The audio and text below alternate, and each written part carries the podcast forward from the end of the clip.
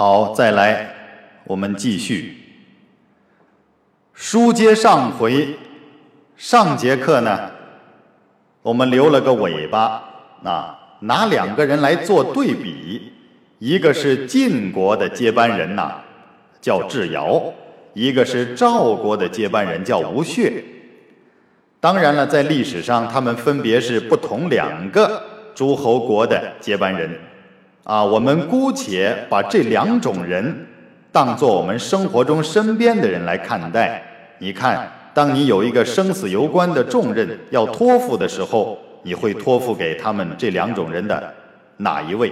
啊，晋国的后人智尧，接班人智尧啊，非常多的优点。相貌出众，身材高大，武功过人，才艺全能，文辞辩才俱佳，而且性格呢刚毅果敢。优点呐，过人之处太多了，但是只有一个短板，就是这个人不够仁厚，不够仁慈，有那么一点子缺德。嗯，也就是如果他当国君的话，有可能德不配位。嗯，而且呢。恃才凌人，啊，这个人呢恐怕比较自恋，用他的才华呢，总爱欺凌别人、压迫别人啊，所以他不仁慈，嗯，不够仁厚。那么赵国的这个接班人呢，叫吴越的，似乎没有什么过人之处，没有什么比别人强很多的优点，但是只有一个，就是这个人比较敦厚老实。做事比较踏实，能够尊重父辈的遗教，托付他的东西呀，他都能够保存的很好。那很懂得尊重父辈啊，很懂得尊重传统，尊重长辈，而且呢做事讲究尺度，那知道轻重，这个人呢比较稳当。那么这两个人。分别成为了他自己国家的接班人，那么接下来将会怎样呢？我们上次啊留了一个思考，姑且猜测啊。在历史上呢，这个司马光写这部《资治通鉴》呢，从一个特殊的历史时期开始写起的啊。他从周天子分封三晋这儿开始写起。他认为周天子是自己破坏了礼制，破坏了规矩，已造成了国家分裂的后患。而接下来，从这个晋国的智尧接班儿，那和这个赵国的吴越接班写起啊，再往后就写到了这个三家分晋的故事。从三家分晋这个历史事件以后，中国的历史。迈入了一个新的分水岭啊，就是从春秋开始迈入了战国。好端端的一个正统的国家，为什么造成了分裂啊？分久必合，这个叫合久必分。为什么呢？司马光认为，归根结底是因为周天子破坏了这个规矩啊，把本不该分封的人分封了，结果。造成了天下以智慧和武力来争雄，最后造成了江山沦丧，周朝的先民和子孙几乎灭亡殆尽，天下就这么分裂了。嗯，那么这里写到这个晋国的智尧要接班了啊，我们先往后看原文啊，待会儿再说。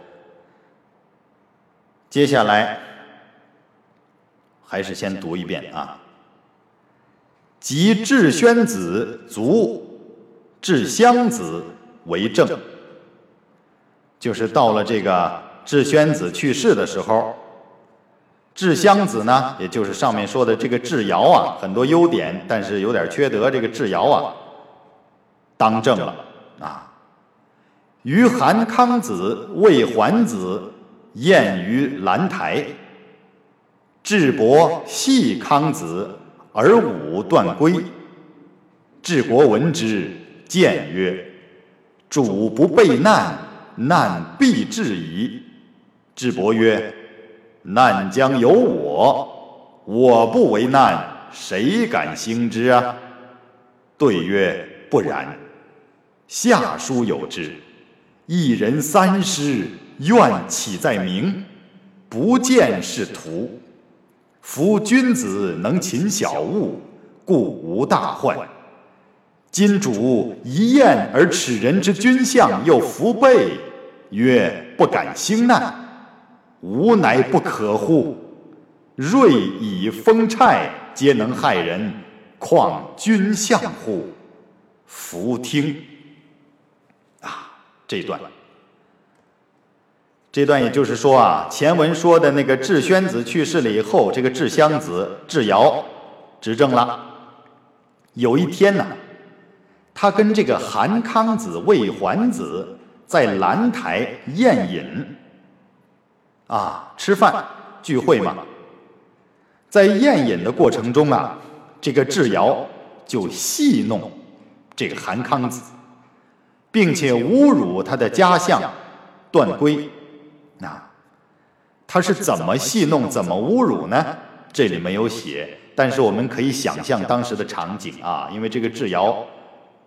他才华出众，啊，才貌双全，而且文武啊都过人，就是有点恃才放旷，因为他的内在啊品德不够仁慈，他就戏弄了人家的国君，啊，韩康子，而且呢侮辱人家的家相段圭，肯定是出言不逊，瞧不起人家，恃才放旷啊，侮辱人家。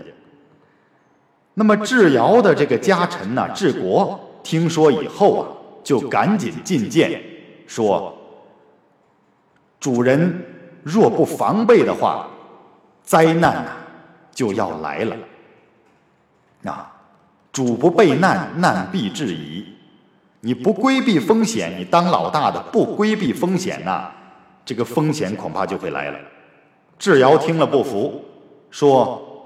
人的生死灾难都是由我来决定的。我要是不给他降临灾难的话，谁还能够制造灾难呢？你看这话说的啊！智伯曰：“难将由我，我是主掌这个灾难的，我不为难，谁敢兴之？我主掌灾难，我不来兴造这个灾难，谁？”敢来制造灾难呢？你看，自我的执着呀，已经非常严重了。以自我为中心，狂妄自负自大，嗯，这就是危机的开始。当老大的千万不能这样啊。那么治国对答说：“不然，不是这样的。下书有之，就下书上啊有说。”一人三失，愿岂在明啊！这一段就是一个人一而再、再而三的犯错误、犯过失，那么结下的仇怨岂会在明处啊？所以你应该在他没有表现出来的时候就加以防备呀！啊，一个人再三失礼，那么与别人结下的这个仇怨。他岂会在明处啊？这个咱们都有经验啊。你得罪了人，人家面子上还是跟你勉强过得去的，但是暗地里跟你结下的梁子，你如果不防备的话，不去防患于未然的话，那就很危险了啊。应该在这个仇怨还没有表现出来的时候就加以防备。因为面子上总是过得去的，但是看不见的时候暗流涌动啊！我们在生活中都有这种经验，是吧？接下来，夫君子能勤小物，故无大患。那这个还是治国劝智尧说的，君子能够谨慎的处理小的细节，才不会招致大的灾难。过患，啊！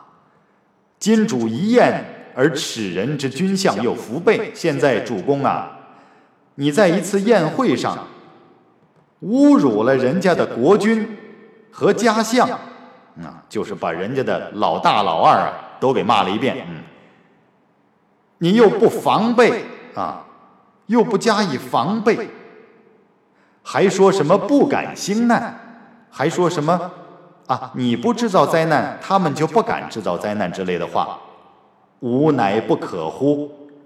恐怕不会是这样的吧？恐怕你这样是不妥当的吧？瑞蚁蜂虿皆能害人，况君相乎？蚊子呀，蚂蚁呀，黄蜂啊，蛇蝎呀，这些小毒虫子都能害人，又何况是人家的国君和家相呢？弗听智尧不听从劝告。啊，你看。咱们上节课说了这个智尧啊，他的优点太多了，啊，他的优点而且很值得他骄傲，确实有过人之处嘛，但是德行啊差了一点。那么在这次宴会上呢，为了贪图一时的口快啊，就是他过嘴瘾呐，无形中增添了隐含的仇恨和敌对势力。我们可以猜想他未来的命运。轻则逢难寡助，重则临危遭到报复。啊，在生活中，尤其是才貌出众的人，最不敢犯这种过错了啊！因为你本来才貌出众啊，别人多少都会有点妒忌你。你如果再不懂得尊重别人的话，就是。嫉妒之上，再加上仇火，那你就麻烦了。那，所以有才华的人、才貌双全的人、文武双全的人呐，性格又带点毛刺儿的人呢，一定要注意行事为人呐，一定要低调低调，不要招惹人，不要得罪人。那，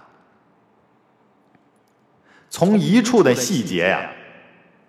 就能够定论成败和结局的。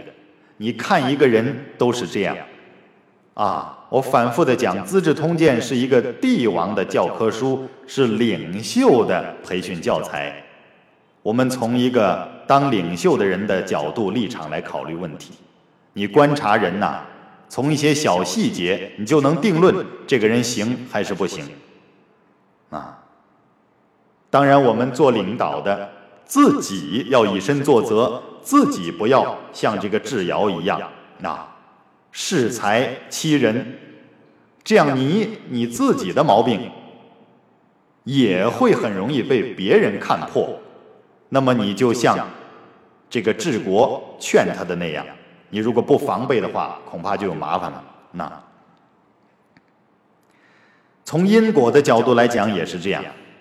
你视自己的才貌而欺凌别人的，势必将来在你那优势丧失的时候，在你走背字儿的时候，也必然遭别人欺凌报复。这叫业果相续，那因缘果报丝毫不爽。万事万物都有因有果的，嗯，唯物主义也讲因果的啊。所以说，在生活中，才貌双全的人、才华出众的人一定要低调。不管是你作为领导对待你的这种员工也好，还是你作为领导你自己本身本人就是一个这样的人也好，一定要注意低调啊！你如果欺负那些貌似不如自己的人，那你就要知道，总有一天。人家对你的怨恨、仇恨也会报到你自己头上啊！你不能因为你自己优秀而去欺侮欺凌别人，不能因为你自己比别人强反而去压迫别人。你应该多帮助别人，多成就他人，才能免遭祸患。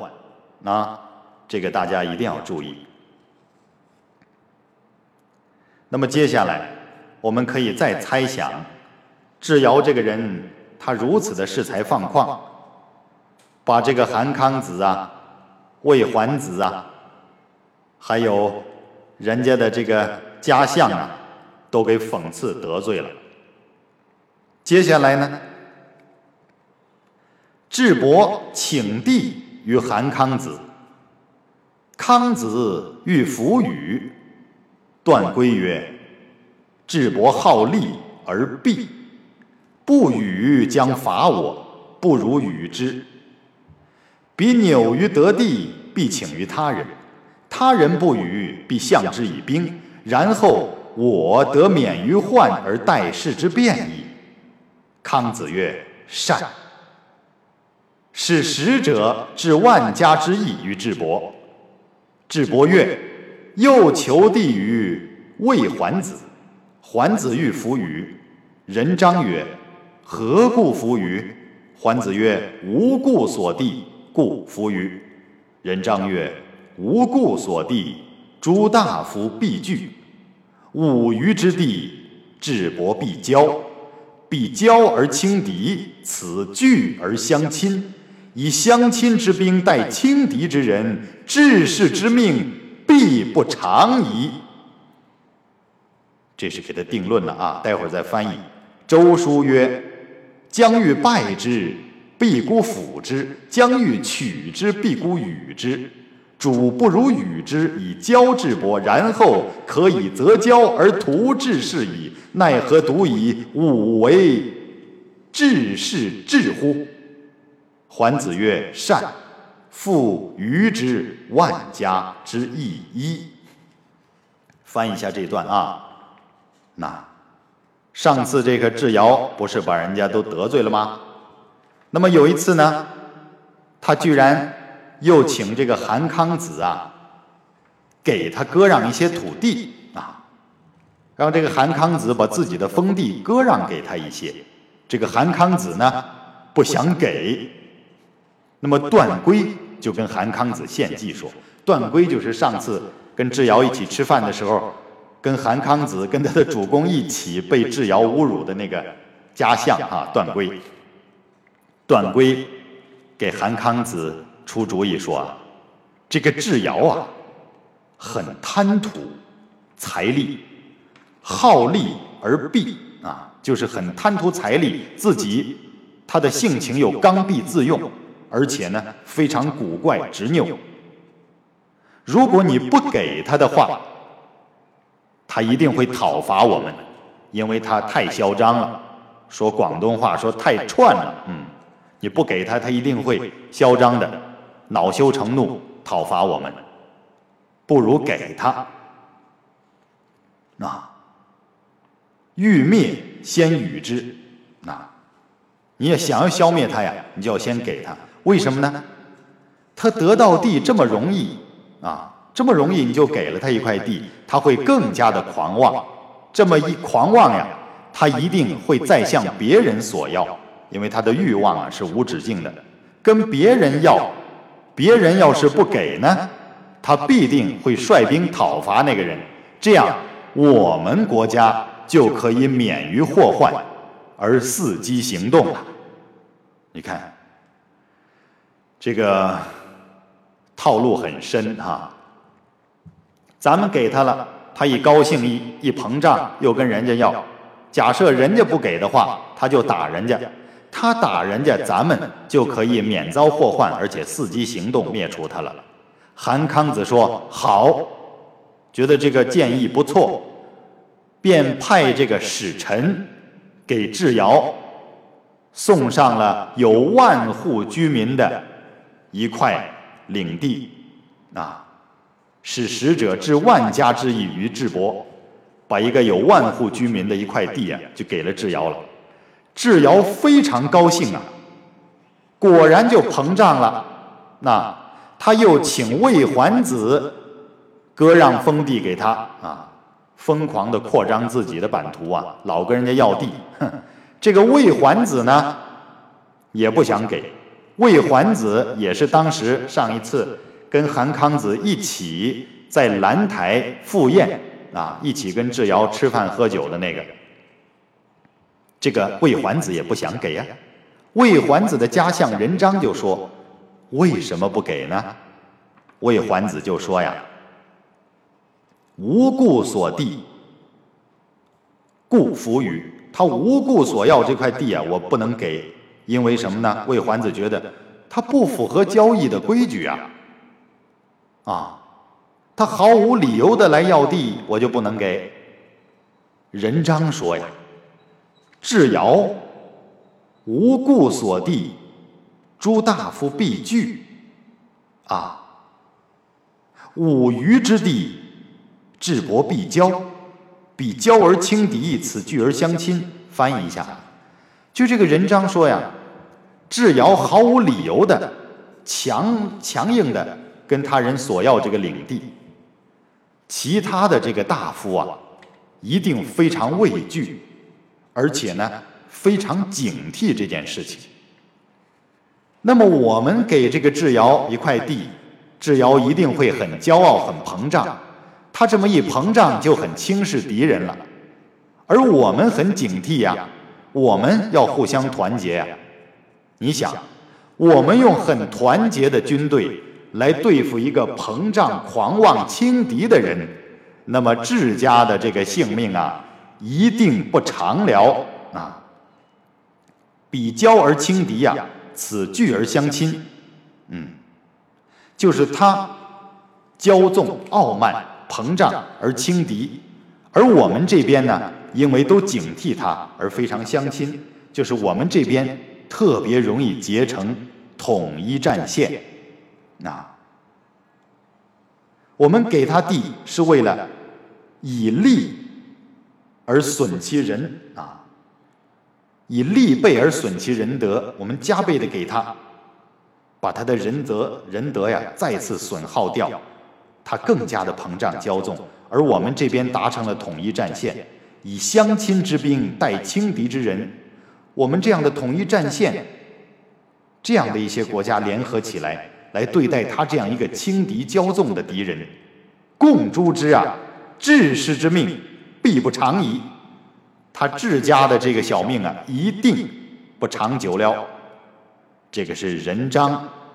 给智伯给这个智尧啊下了一个定论，嗯，周书曰，引用这个周书的话，人章啊引用周书的话说，要打败敌人，一定要姑且听从他的；要夺取敌人的利益的话，必须先姑且给他一些好处，啊，套路很深呐。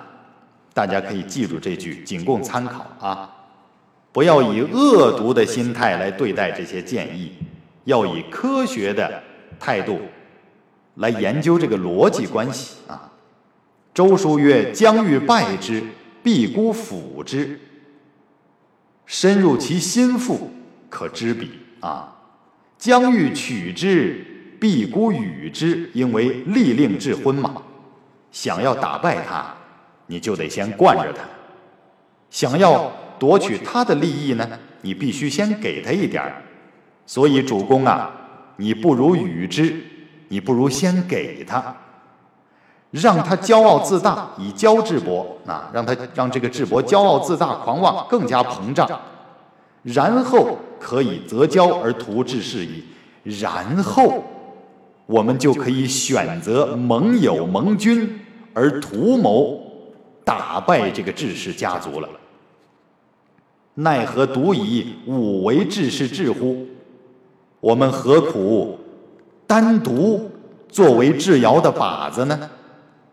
啊，魏桓子说：“对呀，富于之万家之一一，也就给了智瑶一个有万户居民的领地。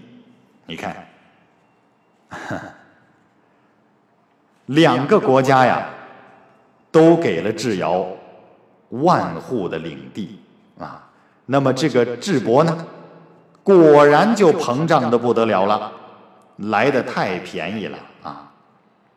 那么刚才这两家呀，就是这个啊，韩康子啊，魏桓子啊，都是用这种统一战线的理论作为指导思想，那。那么他们的家相辅佐之臣呢，都建议先给智瑶一些好处，然后再结盟一起来图谋他，心机很深呐啊。那么我们从多个方面来看，啊，如果我们现在是智瑶这个位置，连着两个国家都这么轻易的给了我们万户的领地。这时候我们一定要小心呐，啊，做生意啊，莫耗易得之利呀，千万不要耗要这个易得的利益，太容易让你得到了，一定有诈；太容易让你得到的，必然有更多要你付出的东西在后面。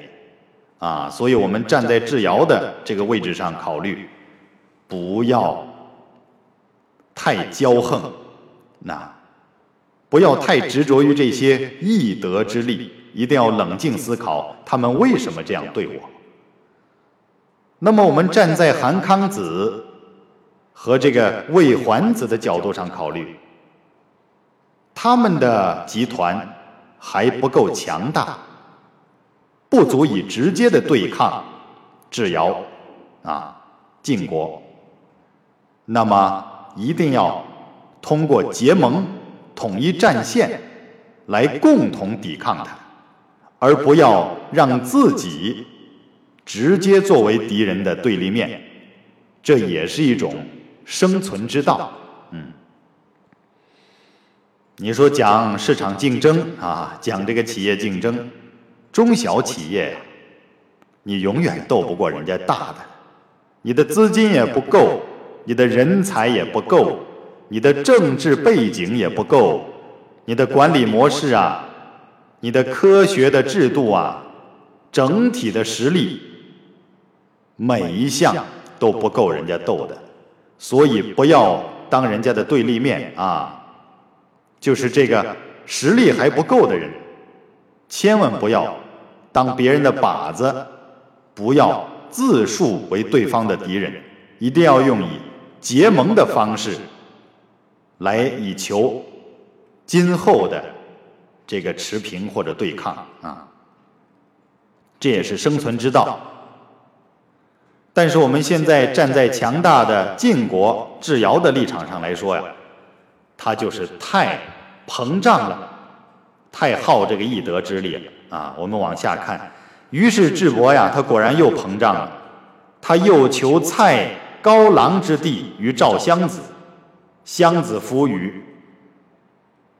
于是这个智伯呢，又向赵襄子要蔡和高郎这两个地方，赵襄子不给。哎，赵襄子就是前文所说的赵国的后后人后主吴穴，啊，就是跟。智瑶相比来说，那个没什么过人之处，但是很踏实、很忠厚的那个。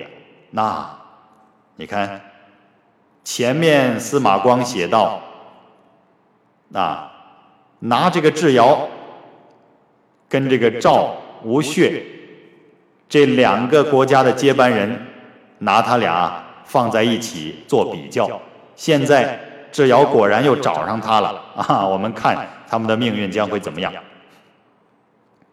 这个赵襄子不给，那吴穴呀不给这个智瑶这个地，智伯怒了，他的人品呐崩盘了。智伯怒，率韩魏之甲以攻赵氏。襄子将出，曰：“吾何走乎？”从者曰：“长子进，且成后完。”襄子曰：“民罢利以完之，又必死以守之，谁其谁与我呀？”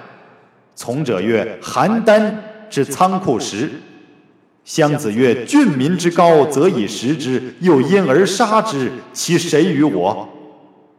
其晋阳乎？先主之所主也，引夺之所宽也，民必何矣？乃走晋阳。”你看。跟前文呐就前后照应了啊。翻译一下，这个智瑶啊，因为膨胀，他又跟赵襄子要菜和高郎两个地方。赵襄子不给，智瑶非常生气，就率领着韩魏两家的军队啊，去攻打这个赵家。赵襄子啊，因为实力还远远不够跟他正面对抗，而且呢，身边又好像没有得力的谋士，实在没办法了，就得逃走啊。他就问大家：“我逃到哪里去比较好呢？我何走乎？我往哪儿去呢？”随从就说呀：“你看他身边呢，好像确实没有谋士，是吧？缺乏谋士。前面都是家相说，那么到了赵襄子这里呢，从者曰，就是随从说，长子的城离咱们最近，而且这个城墙坚固完好，就是防御比较好。赵襄子说。”百姓精疲力尽的把城墙给修完了，又要他们拼死为我守城，那谁能和我同心呢？啊，别人建设的防御啊，不可能为我而死守，我呢占不了他们的便宜，这个意思。那么从者随从又说呀，邯郸之仓库实，邯郸的仓库充实，那。赵襄子说呀：“搜刮民脂民膏，才使这个存粮充裕的。现在又让他们作战送死，那谁会和我同心呢？搜刮别人的财富，不可能为我而死耗，我也占不了邯郸的便宜啊！这个意思。那么赵襄子就说呀：‘我们还是去晋阳吧。’”其晋阳乎？先主之所主也。这个晋阳啊，是先主父王嘱咐过的啊。在前文提到了啊，这个简子谓吴穴曰，就是这个赵简子啊，跟吴穴说，将来一旦晋国有难，不要嫌弃这个尹铎资历浅，也不要嫌弃晋阳山高路远。一定要把晋阳当做投奔之地。你看，这个赵襄子还记得父亲的话啊，所以说先主嘱咐过的地方，这个晋阳，尹铎之所宽也啊。尹铎曾经宽待过百姓的地方，因为尹铎当时到了晋阳以后啊，减轻赋税，对吧？政治气氛宽松啊，民必和矣，百姓一定能够团结和睦。而且民和不排斥外主，这个地方能占便宜，于是乃走晋阳。于是这个赵襄子就逃往晋阳了。嗯，我们再看赵襄子的这个计策啊，站在赵襄子的立场上，他该如何选择？长子的这个城啊。城墙很厚，防御很好，但是是别人建成的，啊，别人的子民辛苦建成的，就是靠别人的辛苦赚来的东西，是得来不易的资源。我们有难的时候不可能投靠这些啊，别人辛辛苦苦换来的资源呐，不能为我所用的，不可能来帮助我的，那。第二个像邯郸那样的资源，他靠搜刮别人的财富、掠夺别人的财富来充实的这个仓库啊，也不可能为我而死耗的。嗯，就是说，别人辛苦赚来的资源，你在遇难的时候硬要去投靠，希望别人用他辛苦得来的资源来帮助你，这个。恐怕不现实，啊！当我们遇到困难的时候，也要注意这个，不要想当然的说：“哎，某某人他实力大，当我有难的时候去投靠他吧，不一定如你的愿的啊！”这个你要判断清楚。防御再好是别人建设的，财富再充足，粮食再充足是别人得来不易的，不可能直接给你用。更不可能为你卖命的，啊。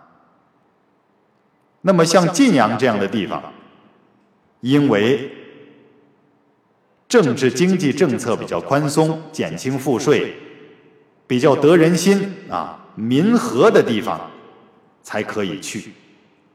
欠发达的地区啊，虽然缺人才、缺资源，但是如果他不缺人和、不缺天时地利的话，可供我一时安避，并图东山再起。而且这是先王嘱咐过的，晋阳这种地方对于赵襄子来说可去。那这一段呢，就是面临破产的帝王。逢难投奔之见，你看啊，你遇难了要投奔一个地方，逢难投奔者常带来灾难。那资源足、非宽厚仁慈者不收留，别人的资源是别人的，他如果不够仁和。不够宽厚仁慈的话，他肯定不收留你，因为你是遇难投奔，你有可能会给他带来灾难。那所以一定要找一个氛围宽松、人和、仁厚的地方，那个地方能够包容你。那这是站在赵襄子的立场上来给我们可供参考的一个。前车之鉴。那么这一段内容啊比较多，也就是在这个智瑶晋国的智瑶接班了以后，他与几个国家的关系，那疯狂的要人家的地，那非常的骄横，非常的膨胀，结果人家用计呀。惯着他，然后再结成统一战线，将来一起呢灭掉他。而这个智瑶呢，他自己并意识不到，啊，而且变本加厉的去掠夺别人。当赵襄子不给的时候，恼羞成怒，那就率兵讨伐人家。结果赵襄子呢，就到了曾经他爸爸嘱咐过他的地方。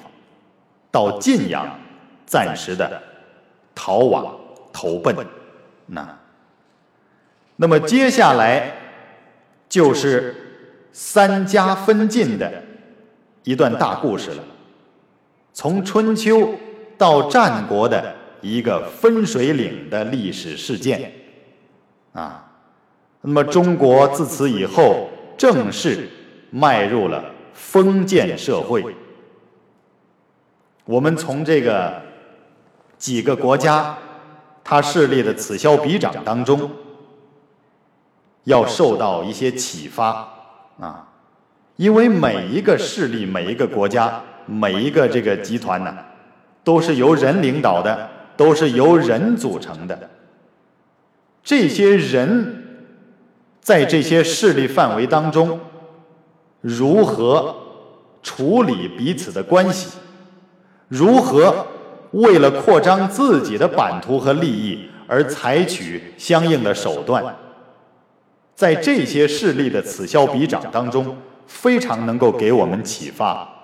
啊，你说治理一个企业，跟这个春秋战国的时候治理一个国家有本质的区别吗？其实非常的相似。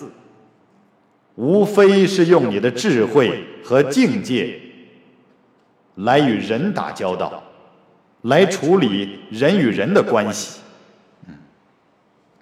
当你作为领导者的时候，千万不要忘记你的子民是谁，你的黎民百姓是否支持你？啊，那些最基层的、最底层的被你统治的人。是不是跟你一条心？千万不要为了你自己的一己私利而不断的膨胀，不断的欺侮凌辱别人。在你得意的时候，你根本就发现不了灾难。啊，等你发现了灾难的那一天，可就收不住了。啊，所以说，我们如果是一个有才华的人，才貌双全的人，智慧、才能超群过人的，我们一定要更加冷静的来思考，更加冷静的来判断。那平时的行事啊，一定要低调、谦虚、谨慎，不能够在任何人面前呐。放肆自己的骄纵习气，你会不经意间得罪人的。当你发现灾难收不住的时候，你的末日也就临近了。所以平时的积累啊是非常关键的。你与你的竞争对手也好，与你的合作伙伴也好，平常相处的尺度是日积月累的，需要你自己把握好。那。跟对方的距离、相处的尺度、尺寸，都要很适中的去拿捏好，不然等有一天，别人对你的不满累积到了一定的量的时候，就会发生质的变化啊。也许你在欺侮别人的时候，你很强大，但是别人敢怒不敢言的时候，就已经在暗地的。联合统一战线，等有一天得到了机会，你失利失势的时候，那些统一战线呢，很可能就反扑过来，把你消灭掉了。所以，我们这些当老大的啊，各位啊，要防患于未然，要冷静的思考。锐以风踹，皆能害人，况君相乎？千万不要得罪人，千万不要占那种太容易得到的便宜。天上没有掉馅儿饼的时候啊，真掉了馅儿饼啊，恐怕就是陷阱。我们一定要看清楚，这是站在大势力的晋国的角度，我们得出这样的启发啊。站在那几个小国势力不很强硬的那几个小国的角度来考虑呢？第一，不要怕被人欺负。如果欺负你的人势力很大，如果他的德行不够仁厚，如果他是一个德不配位的主公的话，你们下面这些实力不太强的，一定要联合起来，结成统一战线。不要单独的去做这个大集团的对立面，不要自立为对方的敌人，一定要先惯着他，先骄纵着他，然后你们暗地里团结起来，时机一到，就把他灭掉。那我们从两方面来科学的理解这些古人的兴衰，这些经典的案例。给我们带来的启示啊，那么在后文当中，就是三家分晋的故事，这几个国家的势力将发生不可逆转的全新变化。那么接下来将会怎样呢？这个智瑶，他这样蛮横、骄纵、膨胀，他还会持续多久？他什么时候会被其他的几家共同灭掉呢？而其他的几家又如何的团结起来把它给灭掉的呢？这个过程中啊，套路很深啊，智商、情商、心理战术、军事战略等等等等都很丰富的啊。等我们下次再来看他们的势力是如何消长的，下次再见。